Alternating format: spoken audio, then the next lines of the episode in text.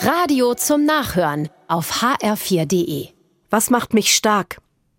Mit dieser großen Frage werden wir uns auf der Konfirmandenfreizeit beschäftigen.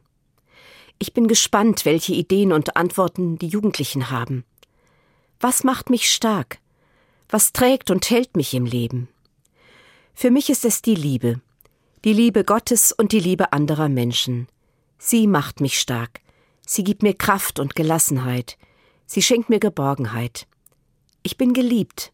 Das fühlt sich gut an. Aber ist die Liebe nicht zerbrechlich und kann verloren gehen? Ja klar, die Liebe anderer Menschen kann verloren gehen, und das ist manchmal schwer auszuhalten. Aber die Liebe Gottes bleibt. Bleibt die für immer? hat mich mal ein Konfirmand gefragt. Ja, habe ich gesagt. Die Liebe Gottes bleibt für immer. Aber wie merkt man das? hat der Jugendliche weiter gefragt. Das ist gar nicht so einfach zu sagen, und das ist nicht immer gleich. Ich habe kein Rezept dafür, aber ich habe es schon erlebt. Manchmal spürst du Gottes Liebe durch ein Bibelwort, das dich anspricht.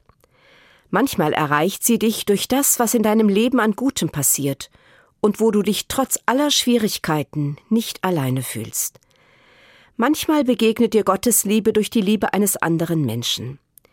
In der Kirche haben wir eine Erinnerungshilfe für die Liebe Gottes. Das ist unsere Taufe. Denn da legt Gott sich fest in seiner Liebe zu uns Menschen.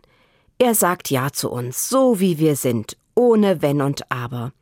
Ich bin geliebt von Gott und von anderen Menschen. Das macht mich stark.